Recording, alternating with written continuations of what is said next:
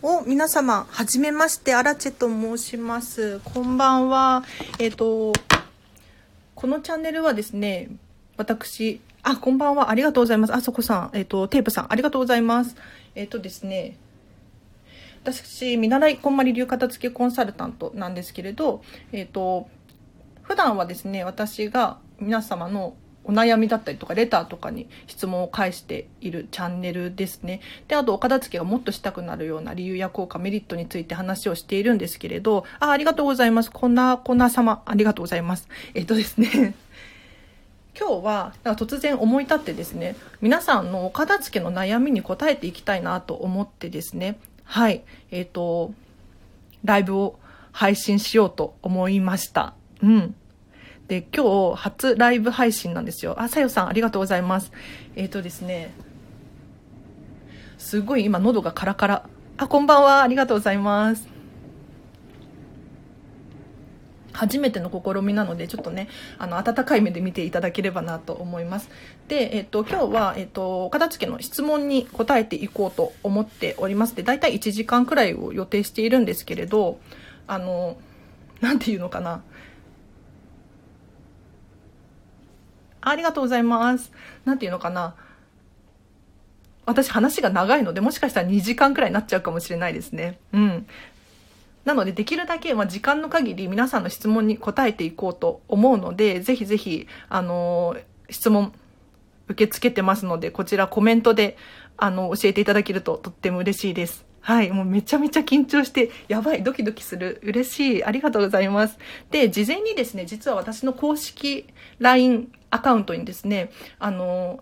お片付けの悩みありますか？っていうことで質問を募集したところ、いくつか返事があってですね、こちらにまず答えさせていただこうと思います。わ、ライブ楽しみにしてましたとかいるんですね。嬉しい。やってよかった。ありがとうございます。はい。で、そう、昨日から実は LINE の公式アカウントを作って運営してるんですよ。で、ちょっと、あの後でリンク貼っときますので、ぜひチェックしてみてほしいんですけど、この公式 LINE はですね、私が毎日皆さんに、あの、一方的にお片付けの情報とか、えっ、と、今日はこんなことするよっていうことをね、伝えていくんで、もしかしたらお片付けのモチベーションがね、こう、続くかなと思って、ちょっと試しに運営しているんです。なので、後でリンク貼っとくのでチェックしてみてほしいんですけれど、ここであの質問を募集したところ、いくつかいただいたので、こちらにまず返させていただこうと思います。あ、ミキさん、ありがとうございます。こんばんは。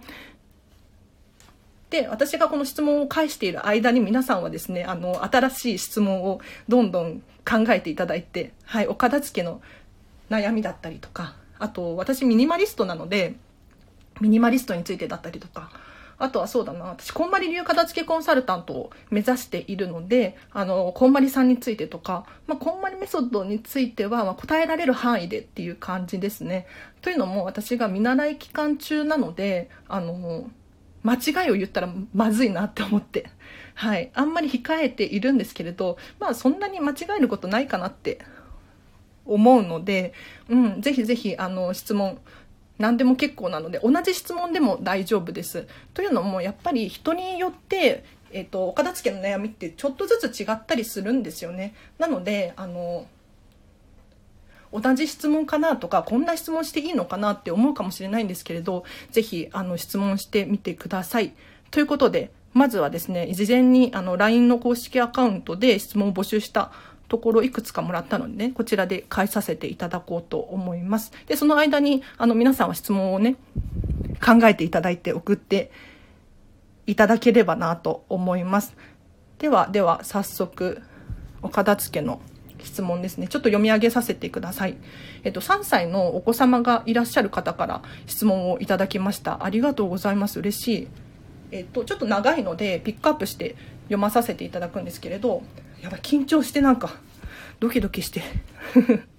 えっと、我が家ではあまり使っていないおもちゃを2階に置いていて不定期で1階のと入れ替えているのですが、まだ使うってなることが結構あります。3歳の子供でも意思を尊重してあげたいのですが、収納場所がないし、私的には減らしたいです。何かいい方法があれば教えてください。っていうことで、質問いただきました。ありがとうございます。えっと、これに答えていくんですけれど、えっと、皆さんはですね、聞いていただいてもいいですし、この間に質問を送っていただいても大丈夫です。はい。ということで、これね、あの、ポイントが2つあるなって思います。で、さらに、えっと、1個、こんな有力情報あるよっていうことで教え、えっ、ー、と、伝えていきたいと思います。えっ、と、まず一つ目がですね、あの、3歳くらいになると、お片付けができるようになってきます。はい。なので、ぜひ、あの、一緒にですね、お子様とお片付けをしていただきたいなって思うんですね。ただ、あの、100%できるかって言ったらそういうわけではないので、えっと、ぜひ一緒にやっていただきたいんですよ。というのも、あの、3歳くらいになってくると自分の好みが分かってくるんですよね。これが好き、これは嫌いっていうのが分かってくるはずなんです。なので、おもちゃをですね、一回全部出していただいて結構大変だと思うんですけれど、あの、お子様、3歳のお子様にですね、えっと、これは好き嫌いとか、ときめくときめかないとか、使う使わないとかっていうふうに質問をしていくといいと思います。はい。で、もしその時に必要ないってなったらあのもう潔く手放すっていうのがいいかなって思いますね。というのも、えっと、結構お母様とかご自身ですね。あとはご両親お父様とかがせっかく買ったのにとかこの間まで使ってたのにとかなんだろう結構親の気持ちで残しちゃったりするんですよ。おもちゃって。そう。ただお子様がいるっていうものはやはりそこは意思を尊重してあげたいしもう飽きちゃったよとかもう使わないよっていうふうにお子様がねおもちゃに対して言っているのであればあのもう潔くお子様の意思を尊重してあげてほしいなって思います。でおもちゃって結局はあのお子様に所有権があるって私は思うんですよね。ありがとうございます。なんか結構えっと、聞いてらっしゃる方がいるな。嬉しい。ありがとうございます。初めましての方も多いと思うんですけど、ありがとうございます。えっと、なので、お子様に所有権があるものは、もうお子様に意思決定を任せるっていうのが一番なので、ぜひ、えっと、一緒にお片付けをしていっていただきたいなと思うんですね。で、やっぱりね、えっと、ご自身の気持ちよりも、お子様の気持ちを優先してあげてほしくって、えっ、と、今後、えっと、お子様が3歳、今3歳かもしれないけれど、育っていく過程でですね、やはり、えっと、お母さんがいるって言ったからとか、なんだろう、これは高かったからっていうふうに、そういうふうに育っていっちゃったら、ちょっと、なんか、なんていうのかな、わかります？あの、自分の意思決定とは違う部分で、なんか物を持ち続けることになると思うんですよ。なので、あの、お子様のですね、もう3歳、今のうちからですね、ぜひ、ありがとうございます。そう、今ね、おもちゃの話してます。はい。えっと、おもちゃに関してはお子様の意思を尊重してあげて、あの、お子様がいるものならいる。もう飽きちゃったっていうなら手放す。っていうのがおすすめです。で、ただ手放すって言っても、捨てるだけが手放す方法じゃなくって、あの、例えばお友達にあげるとか、リサイクルショップだったり、フリマアプリで売るだったりとか、あとは今は寄付するなんていう方法もありますよね。あの、なんか箱に詰めて、まあ元払いとかになっちゃうんですけれど、まあ、寄付ができたりとかするので、いろんな方法がありますので、あの自分がですね、えっと、心が痛まない方法で手放すっていうのがおすすめです。でおもちゃの手放し方ってもう一つポイントなのはあのお子様に所有権がないもの。要するにお母様ご質問者様ですかね。に所有権があるものに関してはあのもうお母様の判断で大丈夫だと思います。例えばそうだな。例えば大きいものだったりとかあとはいただいたものだったりとか。あのお子様に所有権のないおもちゃうん、なんだろう、ちょっと私もね、子供がいないので、あんまり具体例が思い浮かばないんですけれど、私的にはおもちゃを減らしたい、収納場所がないしっていうことだったので、あの、お子様に所有権のないおもちゃはですね、ぜひ、あの、ご自身の判断で、あの、どんどん、えっ、ー、と、手放すのか何かわからないですけれど、判断していっていただいて大丈夫だと思います。例えば、もう、お家のインテリアとマッチしないような大きなおもちゃがあるとかこういうのを例えばいいてしまったとかそれだったらもうあのもうご自身の判断で手放すだったりとか、まあ、残すなら残すでもいいんだけれどあの判断していただければなと思います。はい、今ねおもちゃについて話をしています。はい、お子様3歳のお子様のおもちゃの手放し方ですね。でこれ答えてるんですけど皆さんはですね、えっと、この間に質問をどんどん送っていただければなと思います。で最後にあのおもちゃに関してこんなね有力な情報あるよっていうことでちょっと一つ伝えたいなことがあってですね私メンタリスト DAIGO さんが大好きで結構動画を見ていたりするんですけれどその中でですねあのこんな動画があったので後でちょっとリンク貼っとくのでぜひチェックしてみてほしいなと思いますそうこの絵はねあのアーカイブ残そうと思っていてうんあの後で何回も見返していただければなと思います。はい。えっ、ー、となんだっけな。そう。おもちゃが少ない方がクリエイティブに育つっていう研究データがあるんですよね。これどんなデータでデータかっていうとあのおもちゃを10個とか20個とか与えた子どものグループと、えっと、5個とか少量しか与えなかったグループでどんなことが起こるのかっていう研究があったんですけれどこれねあの全然圧倒的に差があって集中力が約2倍くらい、えっと、子どん？おもちゃが少なかったグループの方が集中力が約2倍になったっていうデータがあるんですよ。でこれ、まず詳しく説明していくんですけれどあの要するにおもちゃが10個20個ある時って飽きちゃったら次飽きちゃったら次とかってなるじゃないですか一方でおもちゃが少ないと1個のものに集中してえっと、遊び続けることができるんですよね。で、さらに1個のものをどうやって遊び続けようかなっていうふうに、こう、子供なりに考えるんですよ。で、分かりやすい例が、例えば積み木を1個与えられたら、こう、遊ぶじゃないですか。ね、ただ、おもちゃって、なんか使用用途が決まってたりしますよね。これはこういうふうに遊ぶとか、なんかゲームとかだったらもう、ね、決まってるじゃないですか、ルールが。そうなってくると自分で考えずにあのその使用用途で使うというか使わざるを得ないというか一方で積み木1個だったらもう自分が好きなように遊ぶじゃないですかなのでやっぱりね、えっと、一つのものに対して集中力が高まるんですよねなのでおもちゃとか、えっと、アイディアの元になるものが少ない方がよりいいアイディアが浮かぶっていうデータがあるので、ぜひぜひ、あの、おもちゃを減らすことによって、もしかしたらクリエイティブになるかもしれないので、こういうね、有力な情報もありますので、うん、ぜひ参考にしてみてほしいなと思います。やっぱり、あの、自分の頭でこう考えて、いろんな遊び方をね、できた方がいいなって 思うんですよね。なので、そう、なんていうのかな、お片付けってな、こういうところにもつながるんだなってすっごく最近はですねいろいろ調べてるんですよここはね岡田付研究所っていうあのチャンネルなのであの結構岡田付に関する情報の他にも、なんだろう、集中力が上がるよとか、なんかお金が増えるよなんていう研究もしていてですね。はい、面白いんですよ。あの、結構初めましての方いらっしゃるかな。あの、このチャンネルは私が見習いこんまり流片付けコンサルタントでですね、あの、普段はもっとお片付けがしたくなるような理由とか効果について話をしております。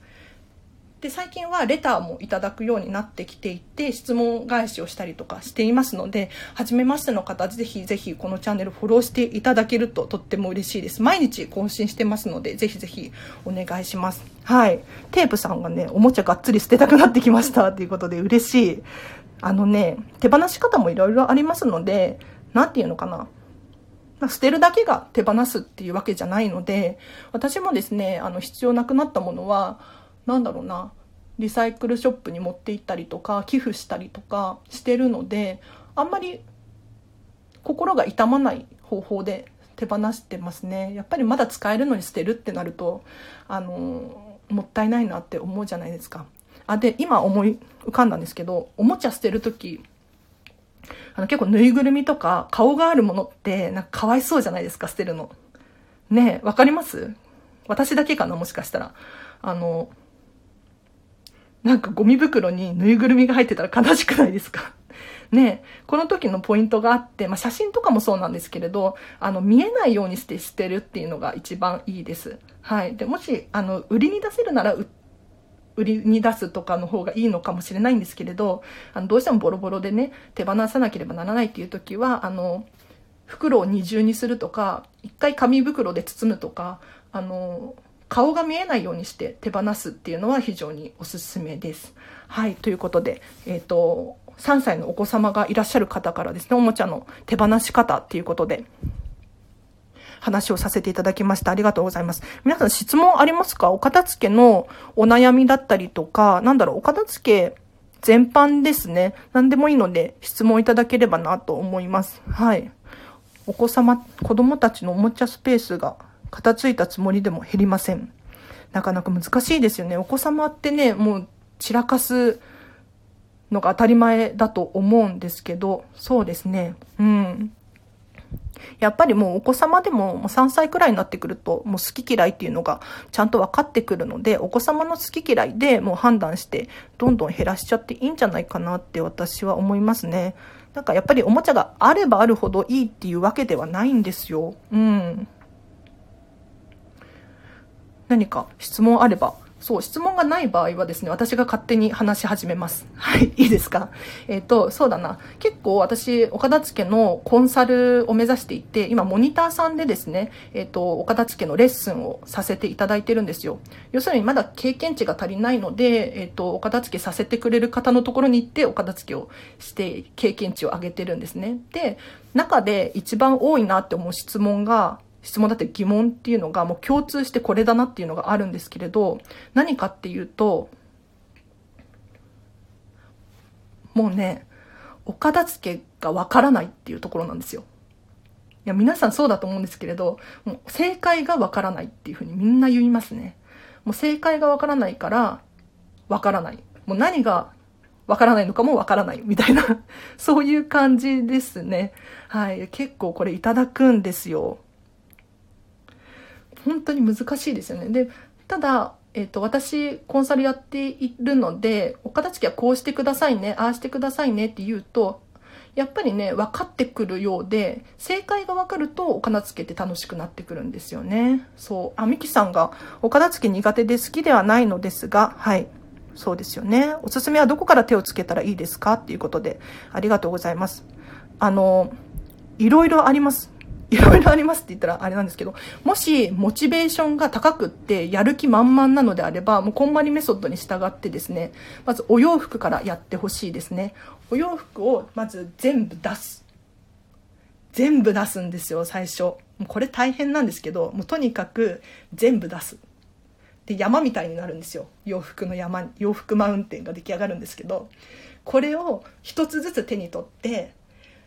残す。残さないっていうのをやるんです。ただ、もしここまでのモチベーションがないっていう場合はですね、おすすめはも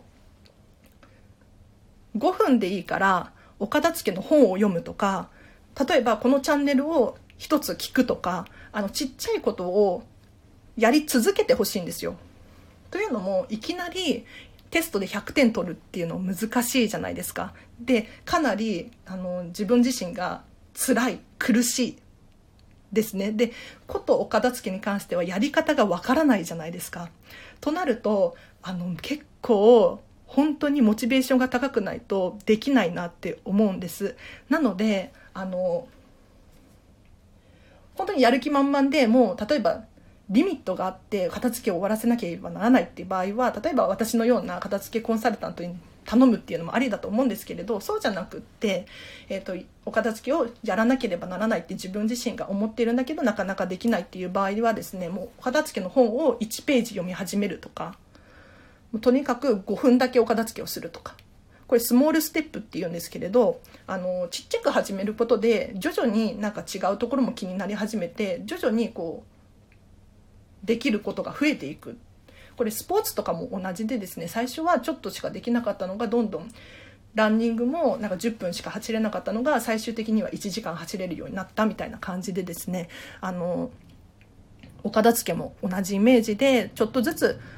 始めていただけるといいかなって思います。はい。で、モチベーションが高いのであれば、もう全然こんまりメソッドに従ってですね、もうどんどんどんと進めていただければなと思います。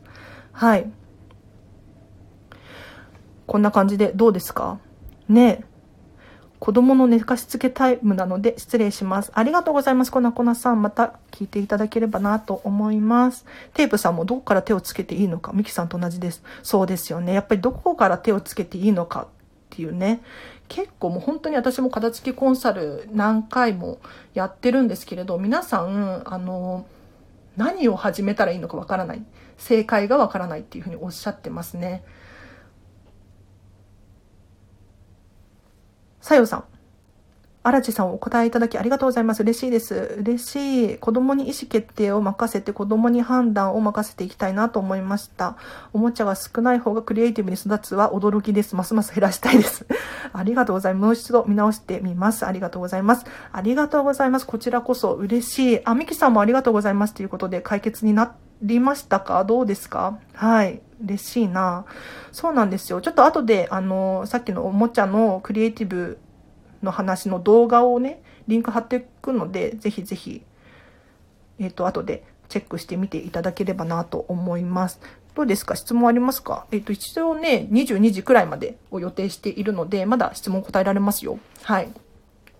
で、もし質問がない場合は、私が一方的に話をし始めます。うん。で、私はですね、こんまり流片付けコンサルタントを目指していて、今、まだ見習い期間中なんですね。なので、いろいろとモニターさんで、あの、経験値を積んでるんですけれど、今度、私が働いてるお店、私、飲食店で働いてるんですけれど、お店のね、社長の奥様がお片付けやりたいとかって言ってて、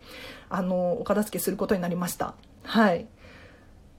楽しみ。なんかね、あの、結構私が職場を片付けたりとか、お片付けできるよとかっていう話をしていて、たらですね、奥様がですね、え、やりたいやりたい、片付けやりたいとかって言ってくださって、もうやることになりました。うん、嬉しいんだよね。で、これ、ちょっと、ちょっと質問がなさそうなので、話し続けますね。で、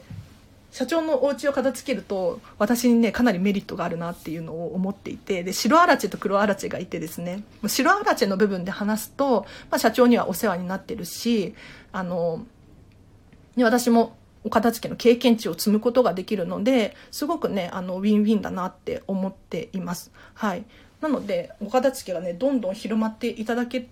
たら嬉しいなと思ってこの依頼をね受けることにしたんですよ。あこうちゃんさんこんばんは。ありがとうございます。嬉しい。なんか結構聞いてらっしゃる方がいますね。うん。で、社長のお家を片付けるとどんなことが起こるかっていうと、あの、社長がもしかしたら職場も片付けたくなるかもしれないじゃないですか。ただ私も綺麗な環境でね、働くことができるっていうね、メリットがあるんですよ。あ、テープさんが、引っ越しの予定なんですけど、新居でお片付けするか、先に頑張る方がいいか。うんうんうん。ありがとうございます。あ、こうちゃんさん、そう、はじめましてですよね。私も嬉しい。ありがとうございます。そう、このね、引っ越し予定なんですけど、嬉しいな。これね、答えられますよ。あの、ぜひ、先に頑張ってください。引っ越しの前にお片付けを終わらせてください。はい。これが答えです。いや、時間なくっても、あ、そうそう、悩んでます、時間なくて。うん。時間なくても、あの、引っ越しの前にお片付けを終わらせてほしいですね。というのも、やっぱり、お片付けをするってどういうことかっていうと、多かれ少なかれ物を手放すことになるんですよ。要するに手放し、先に手放しちゃった方が移動の面で考えたら楽なんですよね。で、さらに言うと、引っ越した先で、あの、引っ越した先で収納を考えなきゃいけないじゃないですか。これをですね、あの、やっぱり考えるときに、先にお片付けを終わらせてしまった方が、あの、収納のことを考えるときに楽なんですよ。なので、ぜひ、引っ越しがある予定の方はですね、これは逆にチャンスだと思って、あの、時間がないっていうのはね、かなりいいですよ。要するに、リミットがあるってことですよね。制限があるっていうことですよね。なので、あの、時間内に、こう、お片付けを終わらせる。これがおあのポイントです。やっぱり引っ越しをする前ってあの全部物を出すのであの一度自分のものを全部把握することができるじゃないですか。で結構引っ越しをしないでいるとタンスの奥の方って見なかったりするんですよ。そうするとどんどん物が溜まっちゃったりねしていくのであの引っ越しのタイミングで全部物を書き出してあの忘れていたものだったりとかあんまり使っていないものだったりとかそういうものを本当に本当に今必要なのかっていうのをもう一度こう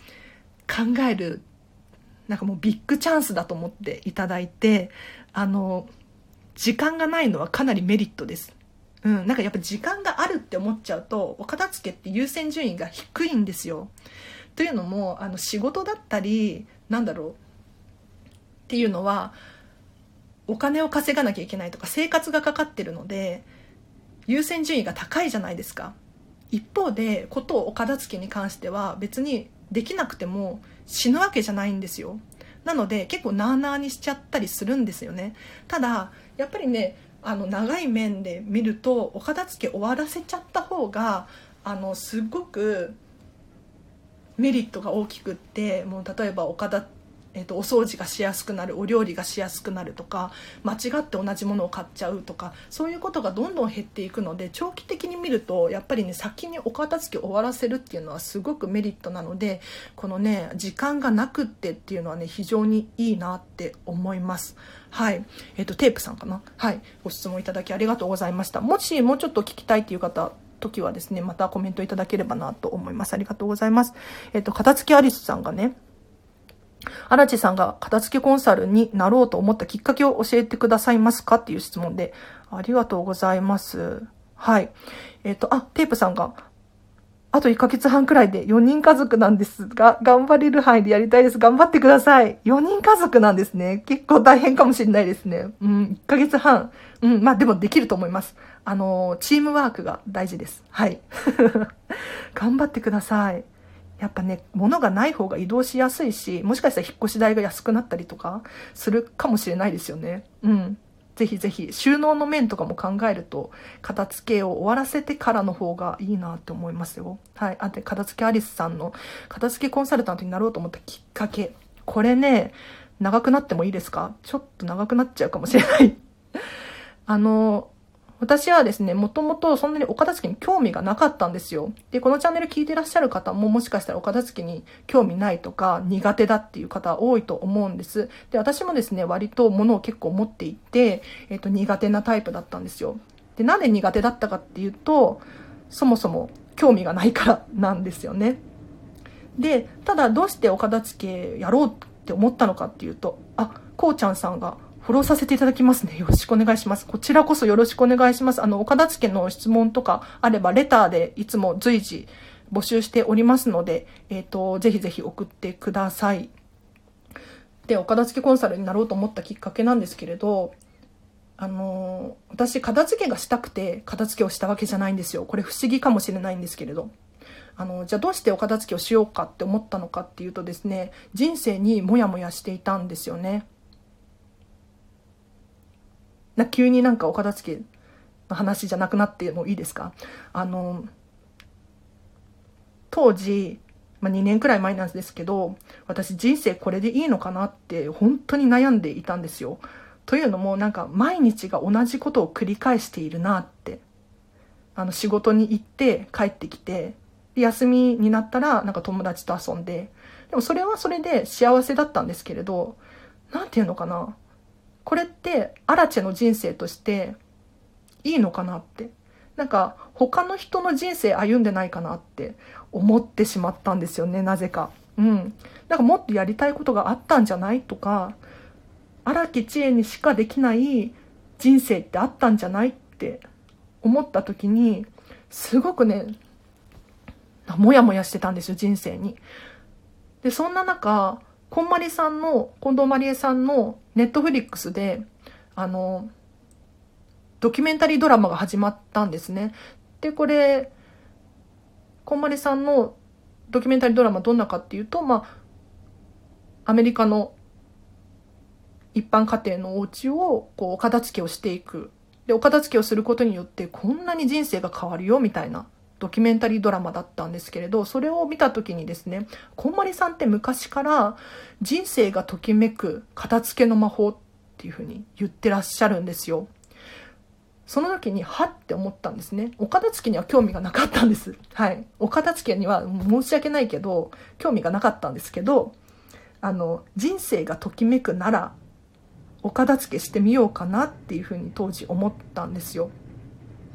ちょっと電車の音とか入ってます？もしかして。ちょっと近くてごめんなさいね。はい。で人生にモヤモヤしていたので、人生がときめくならっていうことで、藁にもすがる気持ちで、あの、片付けをしたんですそしたらね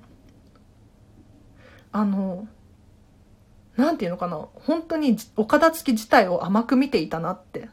お片付けで人生変わるわけないじゃんって当時思ってたんですよ、私は。ただね、どんどんどんどん変わっていったんですよ。で、こうして私今スタンド FM でライブ配信とかやってるんですけれど、これもお片付けがなかったら、こんなことにはなっていなかったんですね。というのも、お片付けが終わったことによって、何て言うのかな、自分が何が好きなのかっていうのが、こう、明確になって、あの、どういう人間なのか、何がしたい人間なのかっていうのが分かってきたんですよ、自分自身。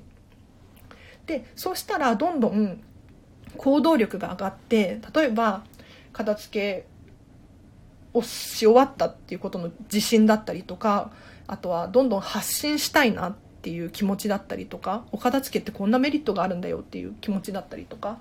でそれがきっかけでやっぱり私はえっ、ー、とお片付けに興味があったわけではなくってお片付けを終わらせるとこんなに人生が楽しくなるんだよっていうことで、みんなに伝えていきたいなっていうふうに思ったんですよね。なので、えっと、片付けアリスさん、片付けコンサルになろうと思ったきっかけなんですけれど、あの、もう本当に人生がモヤモヤしていてですね、そんな中、少しでも人生がときめくならっていうふうに思って、こんまりさんの言う通りにですね、藁にもすがる気持ちで、あの、お片付けを終わらせたら、徐々に、急には変わらなかったんですけれど、徐々に、あの、お片付けの効果を感じてきてですね、今こうして、あの、お片付けによって、私のようにね、あの、もやもやしている方の背中を押したいなと思って、今こうして、お片付けのコンサルタントになろうと思っているんですよね。はい。答えになったでしょうか？あの、もっと話そうと思えば話せるんですけど、ちょっとね、長くなっちゃうので、この辺にしようかなと思いますね。うん。片付けコンサルタントね、あの、当時、片付けコンサルタントってどうやってなるんだろうとかって思って、あの、こんまりさんのね、あの、サイトとかを調べて、あありがとうございます。アリスさん、ありがとうございます。そう、こんまりさんの、こんまりメディアジャパンっていう日本の会社があるんですけれど、そこのサイトに、あの、こんまり流片付けコンサルタント養成講座って言って、コンサルタントになるための講座が受けられるところがあってですね、それに応募したんですよね。それで、今こうして見習い期間中なんですけれど、お片付きコンサルとして、えっ、ー、と、やってるんですよ。今私は見習いこんまり流片付けコンサルタントなんですが、あの見習い期間だからといって特に制限があるっていうわけではないんですよね。あの、かなり自由な資格で、なんていうのかな。見習い期間中だけど、えっと、見習い期間ですっていうふうにちゃんと言うことができれば、あの、コンサルをしてもいいっていうふうに言われているんですよ。なので、あの、正式なコンサルタントさんに頼むと確かに経験値が豊富でね、あの、早くスピーディーに終わるかもしれないんですけれど、一応私は見習いこんまり流片付きコンサルタントですっていうふうに先に伝えれば、あの、全然お金も取っていいし、ちゃんと仕事としてやっていっていいよっていうふうに言われているんですよ。これがね、すごいね、いいなと思っていて。この資格面白いですよね。こんな働き方があるんだって。で、私、今この写真見えてるかな？あの、銀髪なんですよ、今。銀髪。これ、これでも OK なんですよね。なんか、あの、こんまりさんのイメージあるじゃないですか。あの、可愛らしいね。なんか、清楚系っていうのかな。黒い髪の。一方であのこんまり流片付きコンサルタントは制限が一切ないんですよもう自分の自由に好きなようにやっていいですねだから私もこうしてあの結構見た目が派手なんですけどあの普通なんかサラリーマンとか OL とかやるってなると服装だったりとか髪型だったりに制限があったりするじゃないですか。そういう面でもこのね片付けコンサルタント魅力的だったんですよね。はい。ということでどうですか？あの片付けの質問質疑応答をしております。そう今ねラブラブ？初ライブ。配信中です。ありがとうございます。結構ね、聞いてらっしゃる方いらっしゃいますね。で、初めましての方が多いかもしれない。嬉しいです。このチャンネルは普段はですね、お片付けがもっとしたくなるような、例えば、集中力が上がるよとか、もうお片、なんだろう、掃除がしやすくなって、お金が増えてとか、そういう話をしてるんですよ。うん。で、あといただいたレターとかにも答えていっていたりするんですよね。そう。なので、ぜひぜひこの機会にですね、あの、質問あれば、お片付けのお悩み、何でも大丈夫なので、ぜひ質問していただけるととっても嬉しいです。はい。なつきさん、ご視聴いただきありがとうございます。はい。嬉しいな。なんか、あの、初めてなんですよ。なんで、初めてライブ配信してるかっていうとですね、もう突然の思いつきでしかないんですけれど、ずっとね、やりたいな、やりたいなって思ってたんですが、私がですね、結構、コミュ障というか、うん、なんだろう、対人恐怖症っていうのかな。あの、結構、不特定多数の大勢の中に入ると、その輪に入れないタイプなんですよね。なんかもう怖くってダメなんですよ。じゃあなんでこの4ヶ月ね、こうして毎日毎日、えっ、ー、と、ラジオをスタンド FM を更新することができたのかっていうと、まあ、対話じゃないじゃないですか、ラジオって。だから結構いけるなって思ったんですよね。で、さらに言うと、今でもすごく緊張するし、なんだろうな、結構人の目を気にしちゃうタイプなんですが、あのー、怖いことに蓋をしてたら成長ってしないんですよね。だからね、この機会にですね、あの私のこのコミュ障とかも治ったらいいななんて思ってそう毎日毎日お片付けに関する情報をですね配信しているんですよ。なので皆さんもですねぜひぜひご質問とかいただければ私答えますので頑張って。はい。そういきなりねお片付けもそうなんですけれどあの100点取ろうと思ったら結構難しくってそうじゃなくてもう最初から成功するっていうのはないなと思っているのであの徐々にレベルアップさせるっていうのがね大事なんですよ。あテープさん初めましてのように何度もすいません。いえいえいえ。いただいたスナップ写真とかたくさんあって不要といえば不要なんですが思い出の品の処分も悩んでます。はい。穴月さんが私も話すの苦手です。話すの苦手ですよね。私もすごい苦手。とか言いながら喋ってます。はい。なんかねあの、喋る、なんかコミュ障だからこそ、なんていうのかな。どうやって喋ったら、じゃあ仲良くなれるんだろうとか、なんか心理学のことだったりとか、こういうのに興味が湧いてくるんですよ。なんか苦手だからこそ、どうしたらいいのかっていうふうに考えるんですよね。で、その、なんだろう。その練習じゃないけど、っていうふうに思って喋ってます。はい。で、テープさんの質問。そう、思い出の品の処分も悩んでいますっていうことで、ありがとうございます。そう、思い出の品は、えっ、ー、と、要注意です。というのも、あの、思い出の品っていうのは一度手放してしまったらもう二度と帰ってこないので、かなり気をつけてほしい類のものになってきます。はい。で、写真とかね、大変ですよね。わかります。じゃあこれどうしたらいいのかっていうことをですね、えっと、まずそもそも、その、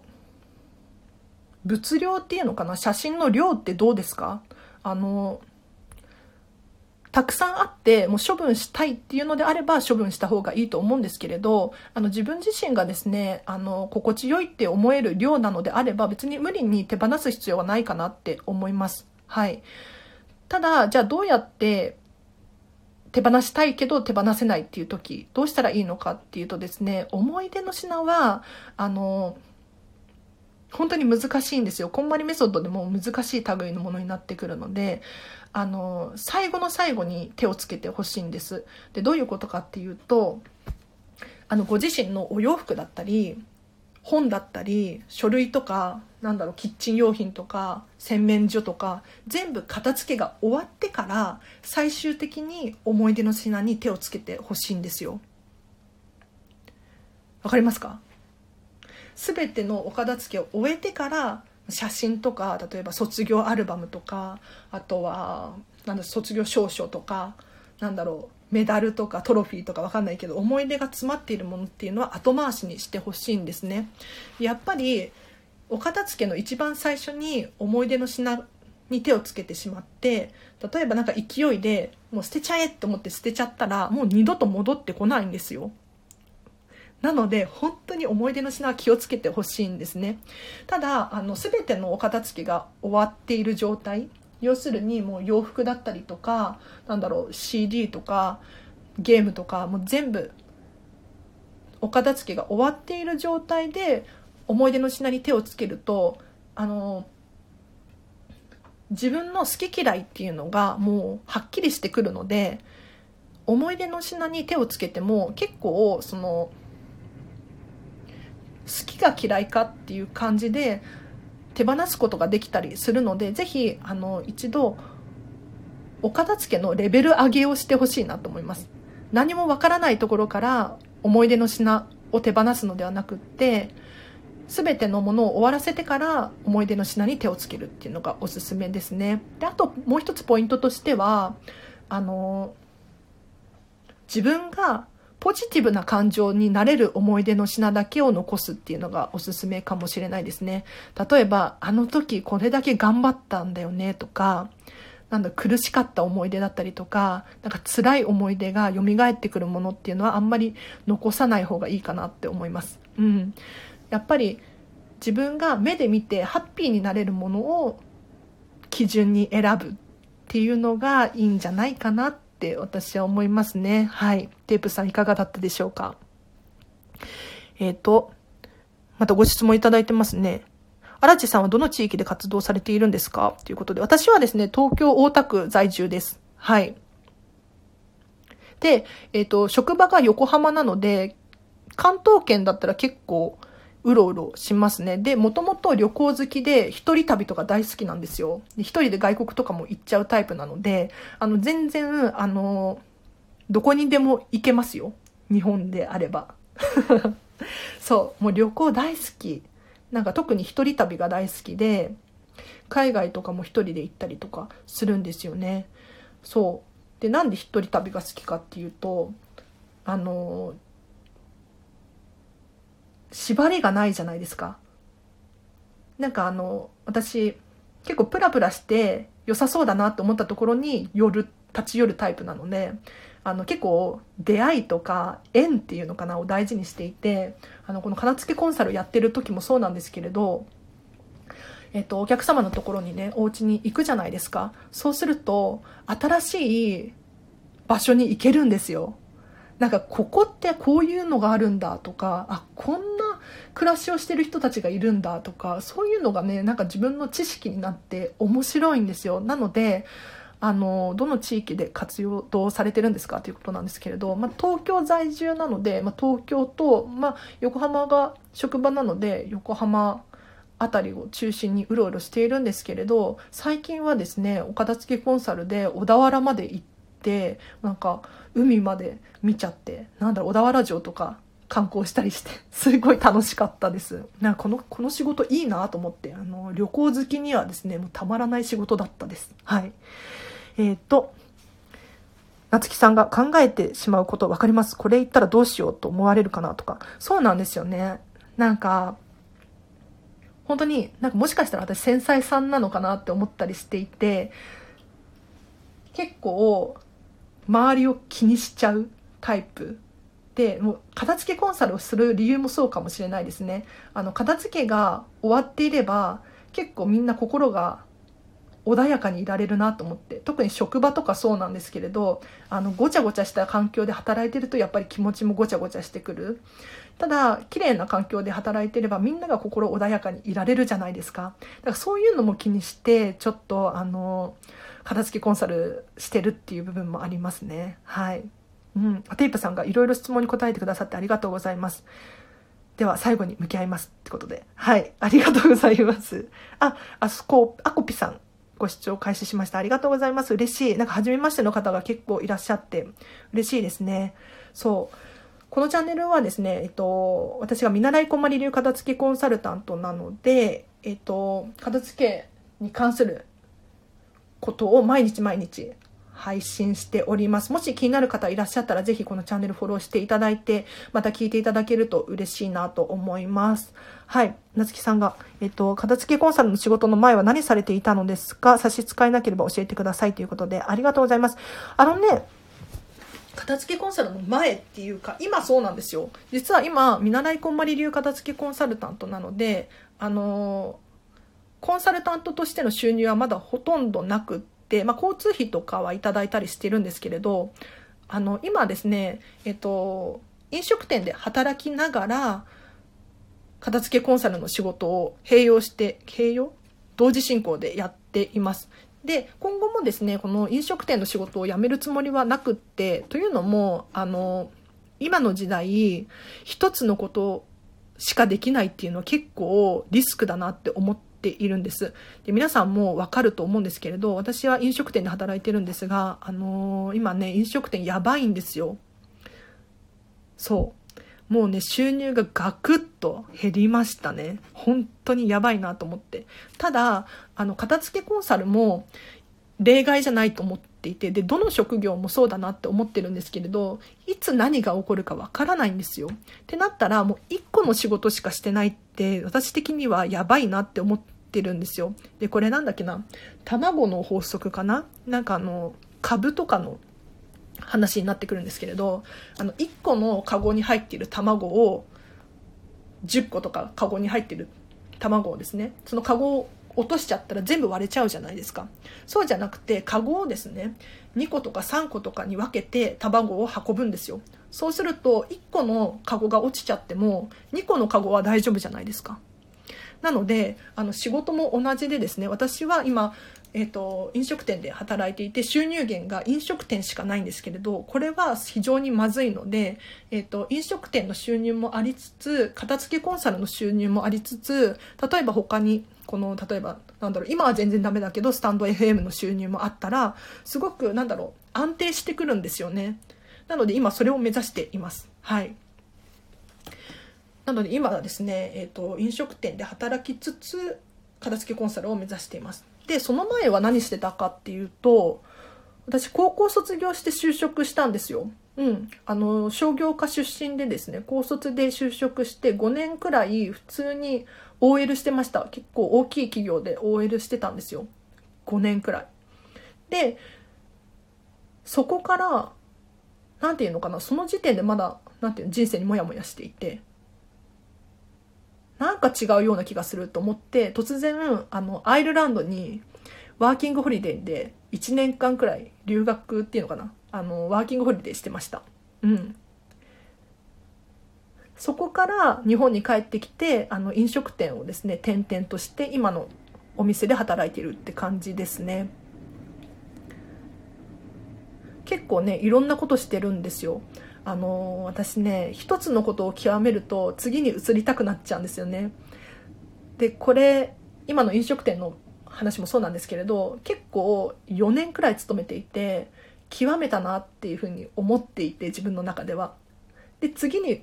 移ろうと思って片付けコンサルタントを目指してるんですよ。もう全然違うことをしようと思って。でなんで全然違うことをしようかっていうとですねあのやっぱり人って成長しないといけないなって思うんです。で成長するには結構なんだろう辛かったりとか怖かったりとかするんですけれど結局その怖いからずっと同じところに居続けちゃうと成長がないなと思ってあのもう自分の成長のためにこう移動し続けてる感じですね。はい。なので、この片付けコンサルタントも、初めての試みでですね、今まではずっとその会社に入って、え、ー、と、目の前の仕事をこう、こなしていく。で、そこから収入を得ていたんですけれど、片付けコンサルタントっていう風になると、自分でお客さんを捕まえて、自分でこう、マーケティングしてっていうことになってくるんですよね。で、このスタンド FM もそうなんですけれど、私の、あの、活動の場の一つっていうか、なっていて、こうして私が発信することによって、あの、聞いてくださる方がいる。で、皆さんの役に立てる、立つことができる。非常に大切な場なんですよ。なので今こうしてやってるんですよね。なのでこういうことができるのも、やっぱり、あの、新しいことに挑戦し続けているからかなって思います。ただ、まあ、これが正解かって言ったら私もわからないですよ。もう本当に不安定だし、毎回ね、挑戦するってなったらすっごい怖いんですよね。うん。ただ怖いことに蓋をするっていうことができない性格なので、こうしてね、頑張っているんですよ。頑張っているふりをしているっていうのかな。うん。そうなんですよ。皆さん、皆さんの方がね、すごいと思うんですよね、本当に。私はただお片付けに興味があってお片付けをしてるだけなんですけど、別に他のことが長けてるかって言ったらそうじゃないですね。高卒で頭もそんなに良くないし。ねはい。どうですか？皆さんご質問ありますか？お片付けに関するなんかご質問とかあればどんどん答えさせていただきます。はい。もしね、あの、初めましての方いらっしゃったら、ぜひフォローしてまた会えるととっても嬉しいです。このチャンネルは毎日更新しておりまして、お片付けに関するなんか、えっ、ー、と、レターとかも答えております。あとはそうだな、えっ、ー、と、私がですね、えっ、ー、と、こういうことを悩んでるんじゃないかなっていうふうに思うことをですね、えっ、と、毎日毎日、配信していますので、まあ、過去の回とかも遡っていただけるととっても嬉しいですね。はい。あ、テープさんが、荒地さんはすごく話し方が丁寧で分かりやすくて聞きやすいですっていうことでありがとうございます。あのね、これはね、これに関してはね、あの、なんていうのかな。たまたまです。たまたま。あの、テープさんにとって私の話し方が分かりやすくて聞きやすいっていうだけかもしれないですよね。うん。何言ってんだっていう話なんですけど。やっぱりね、人の相性ってあるなって思うんですよ。で、その知識の、なんていうのかな。知識、知識の輪っていうのかななんていうのかな同じ価値観である人がやっぱり同じ価値観の人のことを理解できるなって思うので、あのテープさんにとって私が丁寧で分かりやすくて聞きやすいっていうことだと思うんですよ。だから要するに相性がいいってことですよね。嬉しい。すいません。なんか勝手にポジティブな解釈しちゃいました。ありがとうございます。はい。ではそろそろどうですか？お片付けに関するご意見、ご意見、ご質問とかあれば、ぜひぜひ、お片付けに関する質問じゃなくてもいいです。例えば私、こんまり流片付けコンサルタントを目指しているんですけれど、なんか、こんまりメソッドって何なのとか、えっ、と、私実際にこんまりさんに会って喋ったこととかもあるので、そういうことを聞きたい方いらっしゃるかもしれないですよね。あとはそうだな。うん。何でもいいです。もし質問があれば。ただもうね、1時間くらい喋ってるので、そろそろ締め切っちゃってもいいかなって思ってます。はい。このね、質疑応答のイメージは、あの、メンタリスト DAIGO さんの YouTube の質疑応答のコーナーあるじゃないですか。あの感じでやりたいなって思ってるんですよ。うん。私メンタリスト DAIGO さん大好きで、あの、ニコ生の有料会員になってたりとかして、で、結構このチャンネルの中でもですね、それに関する話をしたりしてるんですよ。例えば、お片付けで言うと、あの、ウィルパワーがすっごくいいです。ウィルパワーです。ウィルパワーは何かっていうとですね、意思決定力の総量なんていうふうに言われてるんですけど、お片付けとすっごい関係があるんですよ。えっと、人って一日にもうたくさん意思決定、要するに、あの、判断をしなければならないんです。朝何を着ようかなとか、靴何を履こうかなとか、お昼ご飯何を食べようかな、何を作ろうかなっていう判断をね、たくさんするんですけど、ウィルパワー、意思決定力がで、意思決定ができる量っていうのが決まってるんですよ。1日あたりの意思決定、何を食べるか、どこに行くかっていう意思決定する量っていうのが決まっているにもかかわらず、あの、どんどんその洋服何着ようかなっていう選択をたくさんするごとに、どんどんウィルパワーっていうのが消耗していってしまって、夜になると、どっと疲れが出るんですよね。わかりますか？これ経験あると思うんですけど、仕事から帰ってきたら、もう何にもしたくない。ご飯も作りたくないし、お風呂も入りたくないみたいなことあるじゃないですか。なんかお買い物に行ったら、なんかそれだけで疲れちゃったとか。これ要するにウィルパワーがすり切ってしまっていて、あの、意思決定、何か判断する、物事を判断する力っていうのが、あの、なくなっちゃって、すり減っちゃってるっていう証拠なんですよね。で、これって夜寝ると、まあ、しっかり寝ると朝回復するので、また明日の朝から、あの、ウィルパワーは復活するので、意思決定っていうのができるようになってくるんですけれど、要するにお片付けをすることによって、物を減らすことによって、今日何を着ようかなっていう選択肢が減るじゃないですか。どの靴を履こうかなっていう選択肢が減るじゃないですか。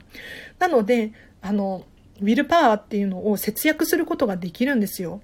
だから、あの、集中力が上がったりとか、本当にえっ、ー、と、判断をしなければならない大切なことに対して、もう集中することができるんですよね。なので、お片付けを終わらせることによって、こういうメリットもあるよっていうのをですね、どんどん伝えているチャンネルでございます。はい。他にもね、お金が増えるよとか、なんだろう。行動力がアップするよとか、そういう話を伝えているので、もし気になる方いらっしゃったら、このチャンネルフォローしていただいて、また明日から聞いていただくか、過去の放送をですね、結構ね、200回くらい放送してるので、あの、遡って聞いていただけるととっても嬉しいです。はい。あさよさんがまたライブしてほしいですって。嬉しい。ライブしてほしいんですね。してほしいんですね。とか言って。はい。ライブ、残していただけたら嬉しいです。子供寝かしつけてきます。あー、寝かしつけてきてください。もうね、遅いですよね。もう私もそろそろ終わりかなって思ってるんですけれど。はい。もし最後に質問あれば、お片付けのことに関して答えていくことができます。はい。あの、やっぱりね、ライブいいなって思いましたね、今日。うん。私今すごく緊張してドキドキしていて、あの、喉カラカラなんですけど。ただこうやってライブで質問が来て、えっ、ー、と、すぐに答えが聞けるって、なかなかこういうチャンスないですよね。あの、お片付けって悩んでてもなんかどこに相談したらいいか分かんないですねでネットで調べても自分にぴったりの回答が得られなかったりとかするんですよただ、まあ、こうしてね私みたいなコンサルタント、まあ、な見習いですけどさんに聞くと結構ちゃんと返ってくるじゃないですか。これいいなって思いますね。私もだってなんか悩みがあった時にネットで調べるけど、その、ちゃんとしっくりくる回答がなかったりするなって思うんですよ。だから、あの、ぜひぜひ、このチャンネル利用していただいてですね、あの、私の経験値にもなるので、本当に、あの、質問、あれば、あの、レターをね、随時募集しておりますので、匿名でレターって送れるので、ぜひぜひ送ってほしいなと思います。あの、この放送を聞いてのご意見、ご感想だったりとか、まあ、あの、私がミニマリストなので、ミニマリストについてだったりとか、お片付けの悩み全般とか、何でもいいので、ぜひぜひお気軽に送ってください。で、もし名前呼んでほしいよっていうことであれば、レター匿名ですけど、名前書いていただければ私呼びますので、はい。あ、テープさんが読みたかったけど読めてない本は処分した方がいいんでしょうか？はい。これ読みたかったけど読めてない本ですか？引っ越しが近づいてるからか焦ってますね。いや、焦っていいですよ。やっぱリミットがあると頑張れますよね。うん。終わりがあると頑張れる。読みたかったけど読めてない本は処分した方がいいでしょうか？これ、あの、私自身の回答はですね、あの、なんて言ったらいいんだろう。これ結局、選択肢、選択肢じゃない、権限、決定権はテープさんにあります。なので、私は、あの、こういう方法もあるよっていうふうに伝えることはできるんですけれど、あの、結局はご自身の判断に任せていただくことになりますが、いいですか？はい、で私自身はじゃあどうしてるかっていうことについて話をさせていただこうと思いますで私結構本を読むタイプで今もですね結構本を読むんですけれどじゃあ読み終わった本だったりとか、まあ、途中になってる本とかどうしてるかっていうと、もうすぐに手放しちゃいますね。はい。で、どうしてこういうことをするのかっていうとですね、私は本棚っていうのは今の自分を映す鏡だっていうふうに思っているんですよ。要するに今自分が何に興味があるのか、今自分に欲しい知識は何なのかっていうのが結構本棚に現れるんですよ。なので、あの、過去に必要だったものとか、過去欲しかったものだったりとか、そういうのって、何て言うのかな、今の自分ではないなと思って結構手放しちゃいますね。うん。で、本当に途中までしか読んでない本とかも手放しちゃいます。で、なんで手放すことができるのかっていうことなんですが、途中まで読んだ本、あるじゃないですか。で、この本を見た時に、ご自身がどんな気持ちになるかっていうことなんですよ。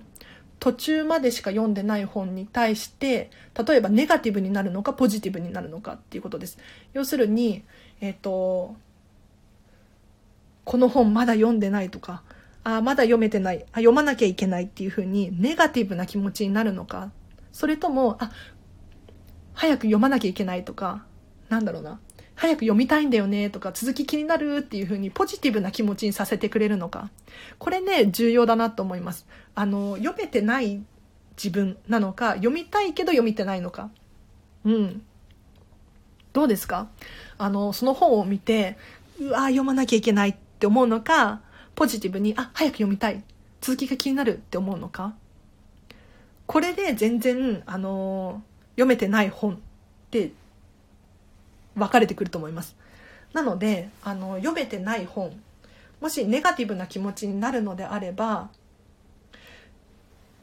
私は手が放しちゃいますね。うん。で、本って結構還元率がいいというか、なんていうのかな。あの、私はリサイクルショップに持ってたりとか、あとはフリマアプリで売ったりするんですけれど、あの、最新刊とかだと結構そのほとんど値段がですね、下がらずに手放すことができるんですよね。なので、結構躊躇なく手放しちゃったりしますね。うん。で、あとは本って手放しても買い戻すことができるんですよ。これ非常に重要かなって思います。例えば思い出の品とかだったら一回手放したらもう二度と帰ってこないんですよ。誰かからもらったものって言ったらもうそれしかないじゃないですか。一方で本っていうのは、あの、古い本も結構本屋さんに並んでいたりとか、最悪リサイクルショップとか、あと、なんだろう、ネットで探せば、見つかる可能性が高いです。で、そんなに高くない。そんなに高くならずに買い戻すことができる。なので、私はですね、結構躊躇なく捨てちゃい、捨てちゃうっていうか手放しちゃいますね。うん、売ったりしちゃいますね。で、もしもう一回読みたくなったら、その時買い戻せばいいなっていうふうに考えています。というのも、あの、いつか読む時のために手元にある必要はないって思ってるんですよ。伝わってますか？あの、いつかっていつかわからないじゃないですか。明日かもしれないけど、3年後とか5年後とか10年後とかかもしれないじゃないですか。これ10年後の時のためになんだろう、本棚を占領しておくっていうのもったいないなと思うので、だったら今必要な情報、その本棚に入っているスペースに今欲しい情報を詰め込んだ方がいいじゃないですか。そのいつか欲しい情報を置いとくんじゃなくって、今欲しい情報を入れときたいので、私は手放しちゃいますね。はい。こんな感じで役に立ったでしょうか？アテープさんが確かにまた買えますねっていうことで、そうなんですよね。なんか、あの、プレゼントでもらった本だったりとか、あとサインが入ってる本とかだったら、ちょっと話は変わってくるかもしれないんですけれど、まあ自分が、あの、買った本で、なんだろうな、なんとなく取ってあるっていうのであれば、手放しちゃってもそんなに痛みはないかなって思います。で、さらに言うと、また買う時のメリットっていうのがあってですね、えっ、と、また買うっていうことは、またお金を出すっていうことなんですよ。で、人ってお金を出すと結構やる気になるんですよ。これ利用した方がいいです。あの、ただのものって結構なーなーにしちゃったりとか、あの、今度でいいやとかってしちゃいがちなんですけれど、お金を払うとですね、あの、取り戻そうっていう心理が働くので、本も同じでですね、一回手放して、また買おうと思って買った本って、多分、えっ、ー、と、前よりもやる気になってると思います。なので一回手放してしまってももう一回お金を払ってしまった方がやる気につながると思うので、まあ私のこれは勝手な価値観かもしれないんですけれど、それもおすすめかなと思います。はい。本のお片付けの仕方いかがだったでしょうか？はい、このチャンネルは今ですね、お片付けの質疑応答ということでですね、いろんなお片付けに関する質問に答えていっております。ちょっとね、だいぶ1時間経ってますね。はい、長い回になってます。これ、あの、アーカイブ残そうと思ってますので、あの、今から聞き始めたよっていう方いらっしゃったら、えっ、ー、と、最初からね、アーカイブ聞いていただければなと思います。いろいろ、なんかね、えっ、と、3歳のお子様のお片付けの方法だったりとか、あとはそうだな、引っ越しをする予定なんですけど、っていうことだったりとか、あと写真とか思い出の品の手放し方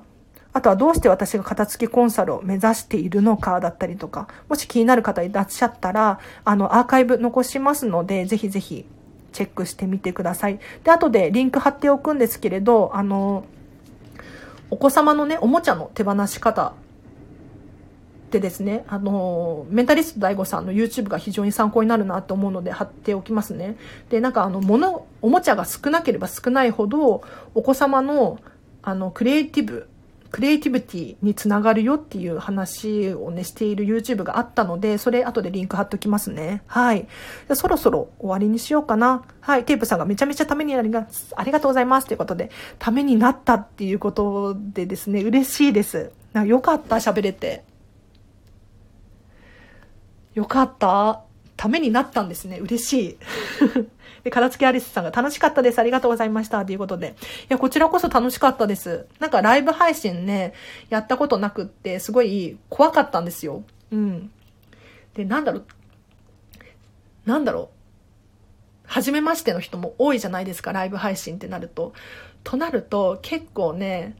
怖いなって思いません？なんかやっぱ知らないところに入るの怖いですよね。だから結構ね、もう今私4ヶ月とかやってるんですけれど、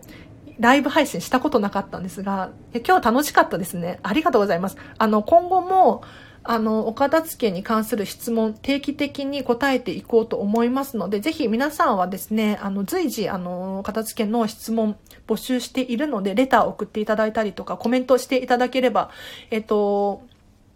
ライブ配信で答えたりとか、まあ、通常の配信でも答えていこうと思います。で、えっと、まあ、次のライブ配信の時のために、お片付けの悩みを考えていただくっていうのもいいですね。はい。で、このチャンネル毎日更新していますので、ぜひ、初めましての方いらっしゃったら、このチャンネルフォローしていただいて、一緒にお片付けのレベルアップしていきましょう。はい。で、お片付けの、に関する話をね、しているんですけれど、一応、なんていうのかな、私自身がいろんなことに興味があって、集中力が上がるよとか、まあ、メンタリスト DAIGO さんも大好きだし、あとそうだな。なんか人生に役立つような、そんな話もしているつもりではいるので、あの、ぜひ一緒に皆さんと成長していければなと思います。はい。あ、あさこさん、のっこさん、いつも応援してますよということで、嬉しい。いつも応援してますよですよ。嬉しいな。ありがとうございます。楽しかったです。ありがとうございます。ということで、あさこさんお聞きいただきありがとうございました。はい。ということで、1時間10分話させていただきました。もう喉がね、カラカラ、ね、飲みながらやってるんですけど、あー、楽しかったですね。はい。あのー、また、岡田付の質疑応答ということで、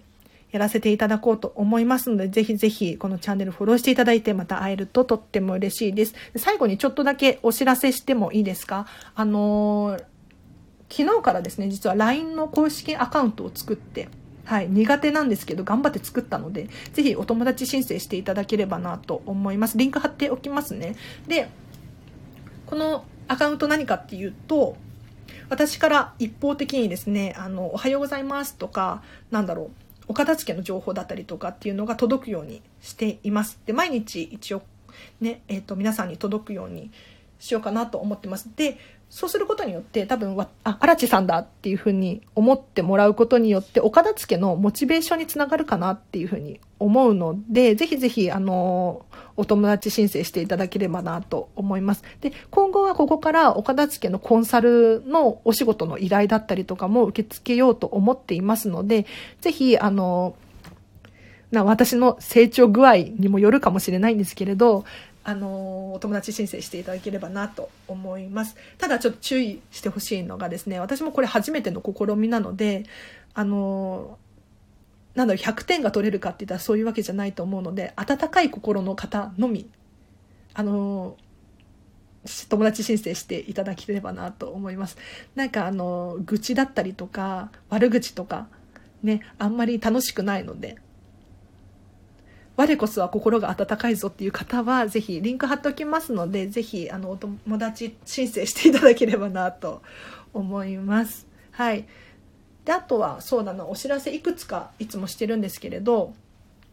ノートでブログ書いてます。こちらはですね、私がこのチャンネルで喋った内容をそのまま文字に起こしたものになっております。えっ、ー、と、もし文字の方が読みやすいよっていう方だったりとか、復習したいよっていう方は、えっ、ー、と、 note、ブログですね、こちらフォローしていただけると嬉しいです。リンク貼っておきますね。で、あとは、えっと、インスタグラムをやってます。こちらはですね、私が、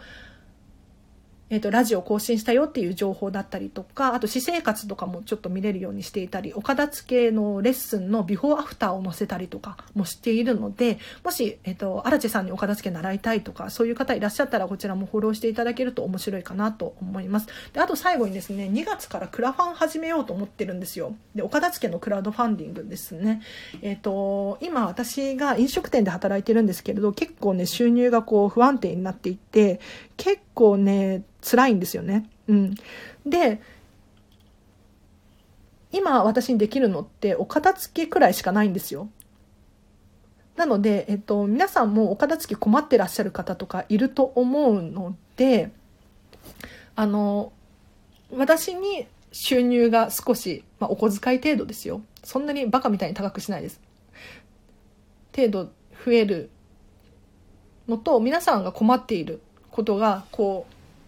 なんていうのか需要と供給が一致したらいいなと思ってクラウドファンディングを立てようと思っています。で、えっ、とね、どんな内容かっていうと、一応リンク貼っとくので、ぜひちょっとチェックしてみてほしいなと思うんですけれど、私に直接お片付けの質問がですね、例えば1時間とか話ができる件だったりとか、実際にお片付けのレッスン、えっ、と、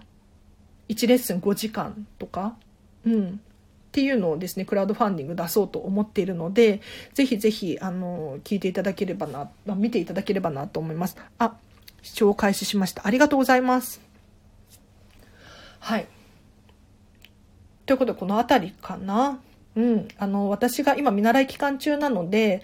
あの、できることって限られているんですよ。こんまりメソッドについてあんまり伝えることができないんですね。というのを間違えてしまったらまずいからなんです。ただ、えっと、私もですね、えっと、一応、日々勉強していて、えっと、お片付けのレッスンとかもしているので、成長しているっていうのを、まあ、なんとなく体感しているので、